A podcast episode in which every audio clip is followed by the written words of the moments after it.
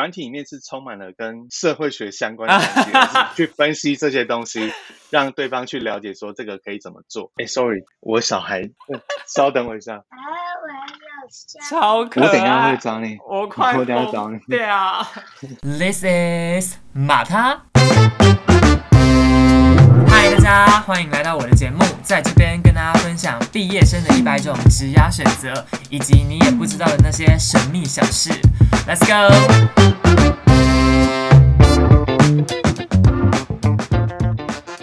Hello，大家好，欢迎来到我的节目马他 in the house，我是主持人马他。然后今天呢，非常的神奇，就是大家还不记不记得我上一周有做，哎，前几周有做一个 PM 的访谈。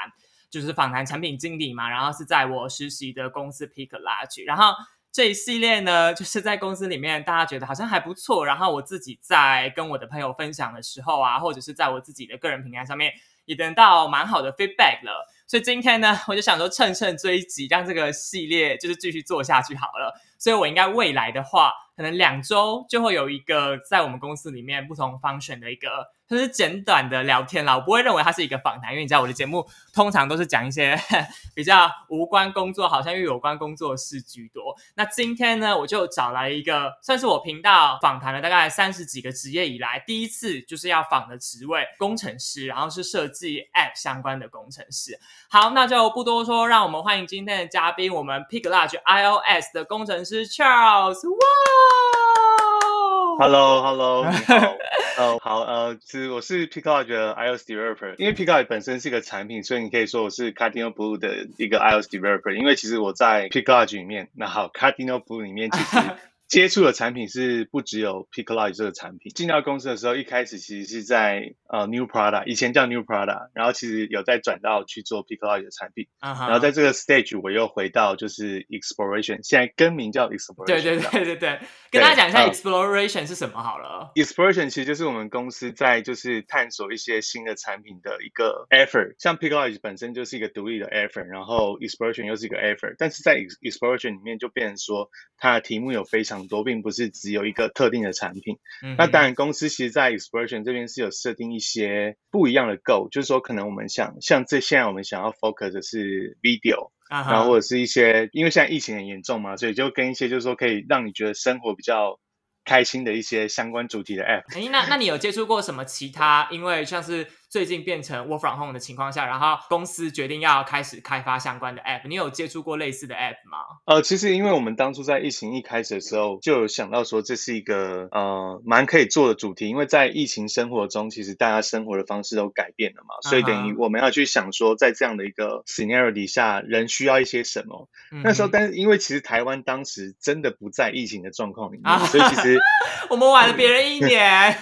对，当时台湾的状况就变成说，你不太知道那些真的在疫情里面的感觉是什么。啊，我懂，我懂，我懂，我懂。但我们那时候是做很多的一些发想，很多 brainstorming。那其实就有发现说，因为一开始时候都要想提醒大家说，你一定要洗手、喷酒精这一些东西。所以等于是说，我们其实有一个 app 叫做就是 Wash Your Paw，就是一个猫咪洗手的游戏跟打疫苗的游戏。哎，等下我想要先插播一下，为什么公司那么喜欢做跟猫咪相关的 app 啊？我觉得可能是公司有一个吉祥物嘛，就奥巴马对不对？对，奥巴马，只是因为现在疫情，而且新的办公室好像不能带宠物进去，所以就变成说奥巴马出现的机会就几乎没有了这样子。啊哈，对对对，但是在以前，他基本上就是公司大家的宠物，就是上班之余都会找他玩这样子。嗯哼，对。那你说那时候是有设计一个洗手相关的 app 是吗？呃，是一个洗手的猫咪游戏，就是其实现在它还在还在 App Store 上面，对。对，因为当时其实蛮奇怪，就是 App Store 他们是有发布一些就是 policy，就是等于说你现在跟疫情有关的东西，其实要上架是有困难的，因为他怕你有一些影射，当时有一些政治因素，所以就是他们就变成说不希望我们一直开发 relate 相关的 App 就是了。对对对。好，那今天呢，其实就是想要来找 Charles 聊一些关于。开发 App、设计 App 的一些 know how 吧，因为我个人这样，我其实本科是医学工程毕业的，所以我还是有接触过一些 coding 相关的东西。但我个人大学的时候就是很不好学，所以我那些科目都差点被当光。嗯 然后我今天呢，嗯其实就还蛮好奇说，因为我后来其实是进来之后，我才知道说 Pick Large 有开发这么多不同的 App，从 Pick Large 啊到现在最近你刚刚讲到的 Video 啊、Katy 或者是其他 Group Four 相关的就是城市。那我蛮好奇说，你们在这里面，你们会是呃一个 engineering，像是你，你可能就是固定 focus 在某一个 App 上面吗？还是你们是大家一起处理这么多事情这样子？呃，其实呃，当然在 Pick Lodge 站就是你就是 focus 在做 Pick Lodge 嘛，而且那边的这是整个开发的一个使用的方法进度，其实就是一个很固定的，就是两个礼拜的一个 cycle。再来就是 Exploration 这边，但现在其实我们也是找想要找到一个方式，能够说有一个规律去开发产品。那在这个 Exploration 这边的话，它等于说你尽量会让一个人在一个 cycle 里面，其实是 focus 在某一个 project 上面这样在这 cycle 里面，你有可能就是会做某一个可能跟 video camera 相关的东西，或者像我现在在做跟 video 就是 editing 相关的一个 project。但是到了就是下一个 cycle 的时候，就可能会依据当时的状况再去决定说你要做哪一个 project 这样子。哦，所以是会一直变化来变化去的，就是了。对，哦在在 expression 是这样子的。那我自己也蛮好奇的，你可以跟大家分享一下说就是身为一个 Pig large 的 engineering，你的一天大概都在接触怎么样类型的工作啊？是一直在写程式吗？I'm not sure 你们是写程式吗？还是怎么样？其实当然，as a developer，就是你的工作最重要还是要把就是东西写成一个就是 software 嘛。那在 Pick Lodge 跟在 Explosion 的日常是蛮不一样的，因为在 Pick Lodge 里面就是说，呃，你其实会有固定的每天早上就是要一个 daily scrum，然后去讨论说你昨天做了什么，然后你有遇到什么样的挑战，然后就是你今天打算做什么，接下来的一段时间就是开发，但是在开发的中间一定还是会遇到一些问题，需要去跟相关的 member 就是做一些讨论。在做 Lodge 这个产品的时候是相对是比较有规律的，就是你可以预期说会有什么样的一些 activity 会发生。啊，但是在 exploration 的话呢，就它的 routine 就是没有 routine，就是对，基本上就是说你这群人一起开发这个东西，等于说你们是可能时不时就会就要抓，就是 member 一起去讨论说啊，我现在遇到了什么问题，那我们可能可以怎么解决。嗯然后其实这东西的规划等于说你都必须在三个礼拜里面，就是我们一一个 cycle 就是三个礼拜里面去找到答案。但是说 p i c k l i 这边的话，就变成说其实要做什么东西都已经有 PM 就是提前去规划好。哦，然后其实相对是比较固定的这样子。嗯哼对哼哼，哎，那我可以问一下吗？因为其实我个人呢、对于这方面的东西还蛮不了解。就是对于 App 开发来说，假设好了，今天有一个人想要应征可能 iOS 的 developer，你会觉得说怎么样的呃实力或者是技能是一定要有的？那你会觉得说怎么样的能力是可能很 additional 啊，很加分的这样子？你自己有怎么样的经验分享吗？我个人其实是觉得说 problem solving 的能力还是最重要的，因为其实当你遇到一个问题的时候，你要能够去拆分说这个问题的原因是什么，然后可能可以的解法，找到说几个可能有 A、B、C 三个方案，然后你会找出说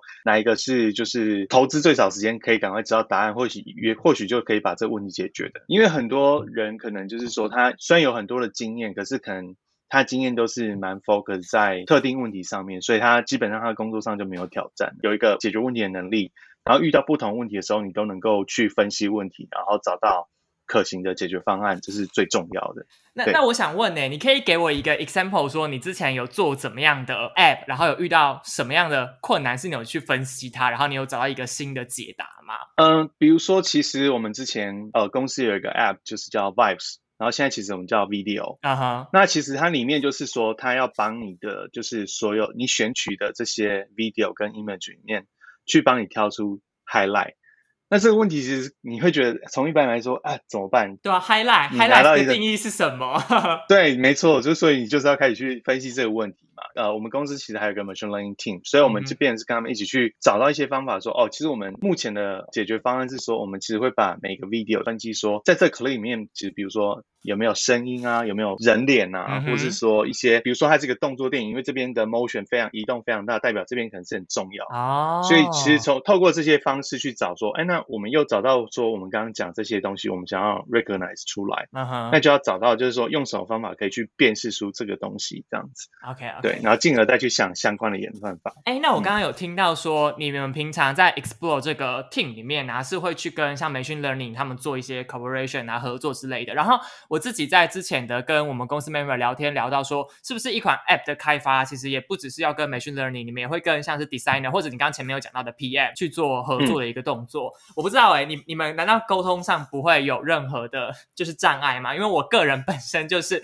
完全没有办法在大学的时候跟大家讲 code 的东西，因为我个人就是不会。然后在问同学的时候，即便他超会，我都还是没有办法就得到我想要的一个答案。所以我不知道你们自己在 teamwork 的时候不会出现这样的问题吗？呃，其实我觉得这个问题在 g 里面是基本上是比较还好，因为我觉得大家其实对于某些技术上的可行性，其实都已经有一定的了解，但是还是会发生这个 gap，就是说，其实有时候遇到的这个东西是比较复杂的时候，对方其实要想办法去了解你在讲什么，而而你这一方就是你要想办法用一些他们能理解的语言去让他们去知道这个问题的本质是什么。你可以用一些比较生活化的例子去举例说，比如说，因为其实我觉得软体开发它本身其实就是跟人的行为都是一模一样，像我们修的就是作业系统里面，比如说你现在你在工作，电脑在排程，它的那个 CPU 要怎么帮你去执行东西，它就是有一些理论嘛。你在用的 App 最重要，它就排到前面。所以其实软体。写软体里面是充满了跟社会学相关的东西，去分析这些东西，让对方去了解说这个可以怎么做。因为我们其实 PM 或是 designer，他们其实往往会先从他们的角度去，他 PM 一定想说我们其实这些 feature 是想要达到什么样的目的，那 designer 会想说我们要在这样的 feature 底下。我想要有什么样好的就是使用者体验，那最后一关当然就是我们这一端我们要去分析说这东西可以怎么做。这样在公司的 developer 其实大家都希望我们产生出来的一个 product 是 user 很喜欢，然后而不是说只去评断说这个东西。从技术的角度好不好做？嗯那我自己想知道说，通常你们假设好了，你现在不是在做 video 相关的 app 吗？你们平常在像是开会的时候，会像是说 PM 或者是 designer 直接丢出说，哎，我觉得就是这款 video 它应该有这样的方选，就是你知道市场上是很被需要的，然后再交给你们去把它实现。就是这样子的一个过程吗？还是它并不是这样子形成的？嗯，在 exploration 这边的话，其实 PM 他们会提出一些 concept，其实它其实是一个从模糊，就像 你在 download 一个图片一样，它是先很模糊，然后慢慢慢慢出现轮廓这样子。对，等于说它其实会先提出一个非常 rough 的一个 idea，然后去收集 feedback。那当然，呃，往往就是说你在这个 project 交这 project 的时候，他会一开始就就是征询你的意见是什么，然后进而慢慢去 shape 出这个 product 的样子。然后因为公公司最喜欢的就是收集 feedback，我们有非常多的 free discussion，其实就是我来一个月狂收到 feedback，真的对，因为其实公司就是这样，就是他们觉得说大家的意见去综合起来才能找到真正的答案，而不是说特定人的意见来找设定一些答案这样。对，那我蛮好奇的，你对于 feedback 这个机制啊，哎，我我可以方便问一下 Charles，这是你第几年在 Pick Large 了吗？呃，我现在是两年多了，就是我是五月多，对，五月到职的。那我蛮好奇，说你觉得 feedback 这个制度，它我不知道你是不是第一次在 Pick Large 经历到，但但我个人是的，就是这么呃，我不知道三百六十度这么完善的 feedback 机制，你觉得在你这两年多以来在开发 app 的这段过程中，你觉得这个 feedback 的机制是有帮到你很多的吗？呃，我觉得其实这是让你有一个方向能够去指引嘛，就是这个其实不论是说在同事之间给 feedback，或者说对产品你要要不要，就是拿到这些 feedback，其实都是帮助你知道你现在的状况在什么地方，然后要不要做一些尝试调整。比如说产品你这样做，其实啊，user 看到他的 feedback 说，哦，我觉得哪边不好，哪边很好，你都可以就是变说依据这些东西去调整。当然，因为我们收集的量数少量的去收集 feedback，而不是说海量的发出一些就是问卷调查。对这个东西，就是它一定还是会有一些 bias 存在，但是就是说。还是可以供你参考，不是变只有团队的人对某个产品的意见这样子。好，那因为最近呢，其实啊，公司也在努力征询像 Charles 这样的 iOS developer 啊。我自己想要问一个比较实物面的问题，给，然后就是如果你可能有对这方面有兴趣，你想要 apply 这个职缺的，我蛮好奇说，你当初进来的时候啊，因为我应该猜的没错的话。在写程式软体的这一块，应该还是有分很多不同技术吧？因为像我自己以前大学学程式的时候，有分什么 R 啊、Python 啊、巴拉巴拉之类的。我不知道你自己嗯擅长的是什么，然后呃，你觉得在 Pick Large 里面，它有一定要用什么样的技法，或者是怎么样的那个你知道程式码去写吗？什么类型的啊、有吗？呃，其实当然看你加入的是哪一个 function team，就当然会有点不一样。我们在 engineer 这边就分成就是 iOS、Android，然后 server 跟 Malay 就是 machine learning 嘛。这边其实大家用的技术都会有点不一样。比如说 Android，当然他们就写 calling，然后 iOS 这边其实就是以 Swift 现在为主。那过去其实是 Object C，我们的 server 就是用那个 Ruby on r a i l 去写我们 server。呃，machine learning 他们就是以 Python 为主。这些当然是因为我们工作上就需要这些直接这样的 skill。但是你如果说有一些 alternative 的方法，我觉得公司还是你可以尝试去 push 说你觉得更好的方式来解决这些问题。但从 language 方面来说，你要写 iOS 就是这就是 Apple 规定，你就是、啊就是用这些方式去写，除非你有一些跨平台方案，那当然它就是有一些优点缺点要去分析说适不适合使用这样哦子。，哎、我突然很好奇一件事情哎、因为老实说，我真的是进来公司之后，我才知道说原来有分 iOS 的工程师跟 Android 的工程师。哎、我超好奇的、嗯因为我其实是是个人是两只手机都有的，就是我平常是都会用的。那我蛮好奇说，你们在写程式的时候有怎么样的差别啊？除了你刚刚讲到说可能 language 上面有差，还有其他很明嗯显的差异吗？语言的特性上面一定是有一些差异的。那等于是说，每一个语言它都都会有一个核心精神去解决某些问题。但现在其实我们都已经非常相近了，只是说变一样。你你因为你要在呃开，就是把东西 deploy 到某一个平台上面，像 Android 就是用那个 Google 他们提供的开发环境，然后 iOS 就是 Apple 提供的开发环境，这样子。嗯哼，是一定是不一样，但其实很多的精神他们都是一直在 align 的。啊哈，对，所以变成说有些你你有了一些 software 的 development 上面的一些任督二脉，你打通的话，其实当你在跨不同的就是哦，平台会很开发的时候，吃香就是了。对对对，OK OK，嗯，哎、那我自己也想问呢、就是曾经有遇到怎么样开发软体上面的困难的时刻吗？因为我我不太确定 Pick Large 在这边是不是你的第一份工作、哎，是吗？不是啊，是我都我是个我我已经毕业十几年了，啊对我我一毕业其实是加入一个大型的游戏公司，啊然后后来就创业，然后到下一份工作是新创，然后最后再就是来到 Picard，这是应该是我哦第四份，对，嗯哼，嗯那我可以问一下，因为其实那天 Grace 也有跟我讲到说，你曾经有创业过，我不知道，反正就是这十多年来下来好了，你自己有怎么样？嗯你觉得印象深刻的经验可以跟我们分享吗？其实我蛮好奇你创业的那一段历程。创业其实自己从现在这个时间点去反观那时候的经验，是觉得说，呃，其实要创业是你必须做好准备，而不是说为了创业而创业。嗯哼，因为我当时其实我的，我觉得我的一个出发点有一点薄弱，因为我只是想说，我想要 build 一个很好的团队，很好的一个软体开发能力的团队，这样，那等于说当时就这样创业了。业务内容主要就是帮其他公司去开发他们产品。那当然，其实，在这样的过程里面就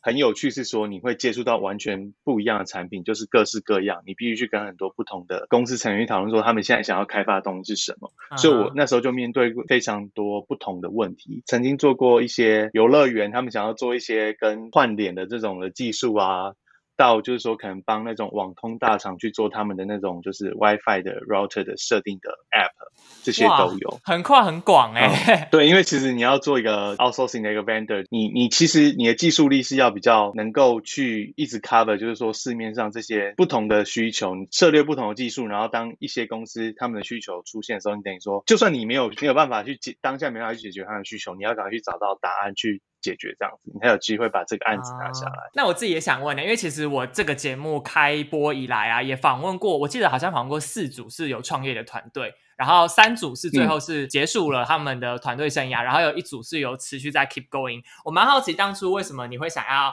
把它就是 shut down 啊，就是结束掉这样子。很多人的 shutdown 是经费资金不不够了？嘛对，但是我自己不是，我只是因为觉得真的太累了，啊，对，因为我当对，因为我其实那时候等于是说，我是刚结婚的时候同时创业了，然后等于是说我有了小孩，可是因为我的公司规模很小嘛，那你每个月其实要烧的资金，我记得那时候一个月就是六七十万吧，然后你等于说一个，我那时候创业是二十几岁，啊，对，就结婚的开销很大哎、对，结婚开销是顶过去了，那只是说在这过程里面，你会觉得说，啊，我一直在跟不是自己的产品搏斗，等于是说你是为了要，哦就是你你会觉得说你不知道你的创业的目的是为什么？天呐，我觉得你讲超对的哎，因为我嗯自己其实以前做过 intern，也是呃也是 agency 的，然后那时候我嗯就是做半年 intern 之后，我就有一点也不是说不开心，只是我也觉得说。我现在在做 agency，它就一直不像我的东西，就我好像把它做得很好，但它终究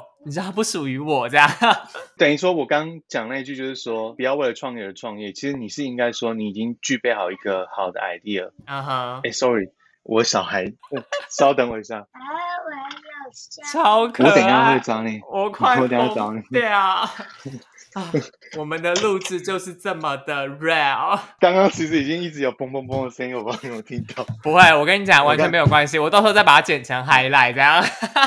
嗯，那，我们刚刚讲到什么？哦，对，就是知道自己要做什么而创业，但是你也不能说你想要建立一个强大的团队，不是一个不是一个想法，但是这个团队要做什么，还是要需要清楚，因为其实你最终还是要有获利，能够支撑你公司的就是运行嘛。啊对，那其实以当时来说，就会觉得说，其实台湾尤其对这种就是 outsourcing 的公司是很不友善，因为他们会一直压低你的价钱。啊，然后想办法要对，又想要很多的功能，那就变成说，你其实，在这样的环境底下，压力很大，然后其实又没有稳定的获利，你就会觉得哇，累了，真的。我现在其实都会跟朋友说啊，我觉得我现在在 Pick Lodge 工作，我现在会离开这公司，只有一个原因，就是我真的又创业了，不然的话，我会觉得 Pick Lodge 这边的工作环境真的是。我自己工作这么久以来，会觉得就是最能够工作跟生活 balance 的一个地方，这样子。哦嗯，哎、那我也想要加码嘛，因为我自己其实也会问每一个 member 说，你自己最喜欢在 Pick a Lodge 的算是工作的哪个点吧，就是什么地方是你最喜欢的？因为其实我现在呃来这边一个月了，然后这是我第四份 intern，就是真的是超乎我想象，我从来都没有在 这样的一个环境下面工作过，我既觉得新鲜，也觉得很适合我。那我不知道你自己也听起来也是第四份了嘛？你刚刚这样讲，这里的哪一个点到底是最能够说服你？像你刚刚有跟我们分享说，你觉得你可能呃，如果我是创业才会离开，其他的理由应该就不太会离开。那是什么样的原因？因为其实我觉得对一个 developer 来说，就是你能够有机会去，当然这个还是每个人个性不一样，但是我觉得对我来说，现在这个时代等于说你要一直去吸收新的知识，这往往在比如说我拿我第一份大型的游戏公司好了，就是 你如果在那边的话，其实等于说你你要换一个技术的机会，其实是几乎是很难的。嗯哼，因为他们就怕说一个游戏开发完了之后，然后你如果换了那个最底层的技术，那有可能整个游戏就很多问题，你要重新再来过。等于说你要再吸收新的知识，然后 apply 到你现在工作的 project 上面，其实就有一定的难度。但在这边不会，因为你你有有这个机会，其实公司也是很鼓励你这样做，甚至啊这边的环境就是乐于分享嘛。如果说你不是那种很爱分享的人，我猜应该在我们的 interview session 里面就就会被 filter 掉，很尴尬这样子。然后这边其实公司同事真的人都非常好，所以你都有机会去做很多的，你能了解呃不同的方选他们在做什么事情，然后其实同样的方选，我们也会一起去分享说。呃，我们学到什么新的东西啊，或者什么问题，我发现一个更好的解法，然后都可以就是跟大家互相分享这样子。那我最后呢，其实还有两个问题蛮想问的，而且这两个问题刚刚都有嗯稍微提到一下，我再做一个延伸好了。第一个是因为我知道今天可能听这个节目的人，他就是有想要 apply 这个 position 的机会吧。那我蛮好奇说，你刚刚有讲到 interview session 里面有很多不同过程嘛，而且就是 身为过来人就知道 Pick Large 的 interview 超长。嗯，我从来都没有遇过这么。长的。那我自己想说，你能不能提供一些你觉得在想要面试职缺的人啊，他们可能在 interview 里面可以特别去加强怎么样技能嘛，或者是你觉得有什么样的东西是可以让他们去特别注意？嗯，哇，这个这个问题很难诶。其实，因为我觉得很像很多 developer，他们都会去刷 leak code，就是它等于是上面是有很多就是一些演算法的问题。很多公司其实他们在面试的过程里面都是去考这个东西。那我反而是觉得说 p i c k 这边面试的话，其实你就是要带着一个灵活的脑袋，然后其实尽量的去应变这些问题。因为我觉得有时候我们在这个过程里面，不是去看说你知不知道这个问题的答案，你不知道其实不一定会影响你能不能被录取。但是如果说你在这中间，其实你完全不知道怎么反应我们的问题的话，这种其实就很容易被刷掉。这样，啊，OK OK OK 好，所以带着一个灵活的脑袋还是最重要的。就是等于说，回到刚刚讲的，就是说，其实一个 problem solving 的能力，其实是我们最看重的。那但，你有很多相关的经验，我们也都觉得很棒。但、嗯但是如果这些经验其实只是一些很僵化的经验，然后你没办法把它转化成接下来的一些养分的话，那其实就效果就不大。这样，OK OK，、嗯那第二个问题呢，就是因为刚刚有中场插曲嘛，就你们家小朋友很可爱。那我自己也蛮好奇说，嗯你自己觉得在 Work from Home 之后啊，就因为毕竟我们 Work from Home 也已经一个月了嘛，你会觉得在嗯 iOS developer 的工作上的形态上没有很大的差异吗？还是怎么样？某方面来说，其实当一个 software engineer，其实用 work from home 的形式是影响蛮小的，因为其实我们常常就是自己去面对电脑，然后去 把问题写、把 code 写出来。它的改变比较是在那种你对那种工作的一个时间的 boundary 就是很模糊，你、啊，你可能就是醒来刷个牙就开始上班。有，我想到你刚才跟我说，你昨天写专案写到凌晨两点。哦，对，就是因为这当然也是说，有时候是你可能在一般的工作时间，等于说小孩有问题，你必嗯须去协助 take care，、因为全家人都关在家里面嘛，总不能说把它全部都丢给另一半，但他真的有一些状况，你要还是要去帮忙，那那你就会觉得说，那我是不是其实下班时间好像也不应该就直接就这样下班了，我应该还是要哦有时间的时候还是去 cover 一些工作上的事情。嗯，所以我觉得反而是这种东西的调整是需要一点磨合。我觉得公司也蛮好，其实之前就有一次 team meeting 就讲过啊，其实就 CEO 就讲过说，他希望我们不用担心，就是我访控的那个 productive，就是没办法像之前在啊，我知道那么有 productive，就是进度那么快就是了。对，所以他说其实是我们去。也要去调整这个心态。那当这件事情是从上面来的时候，你就会觉得哇，好好，就是连他们都可以这样说，那就代对，都可以谅解，对不对？对对对，不是说只有从你这个角度去看到这个有有这个问题。嗯嗯哎，那最后我想问，你觉得 work from home 可以多陪伴小朋友是是件幸福的事情吗？嗯，信与不信都有啊。就是说你，你你必须，你其实可以看到他们很多的，因为其实通常你能跟他们有这么多就是互动的时间，但我小孩子还小啦，所以就是说，在他们去上学之前都都是这个状态，但其实也已经过了一两年，就是没有这样子的体验，等于说，哇，这一个多月就是全部都黏在一起。像我现在女儿就是什么事情，只要她跟她妈妈一言不合就过来敲门，爸爸爸爸要一直要我去照顾她这样。对，你会发现说，哎，原来原本没有那么黏你，现在变好像很黏你这样。嗯哼，对，就是这是性的部分，那不幸的部分当然就是说，你你你还是要工作嘛，等于说他们这么依赖你，那你又你又不好意思拒绝他们。对对对，当然这也是甜蜜的负担啦。对啊，OK OK OK，好，那今天呢，就谢谢 Charles 来我的节目呢，跟大家分享那么多，就是 iOS developer 的一些 know how 啊，或者是他一些个人的经验。那如果大家对这个职缺有兴趣的话，就欢迎打开下方链接，你就可以去 apply 一下。那如果大家喜欢我的节目的话呢，记得在下面留言说你希望看到的主题或者是邀请的嘉宾。那也不要忘记呢，要订阅我们的节目，因为每一周一早上七点，我的节目都会陪伴大家度过 Monday Blue。好，那我们就下期节目见喽，大家拜拜。拜拜。うん。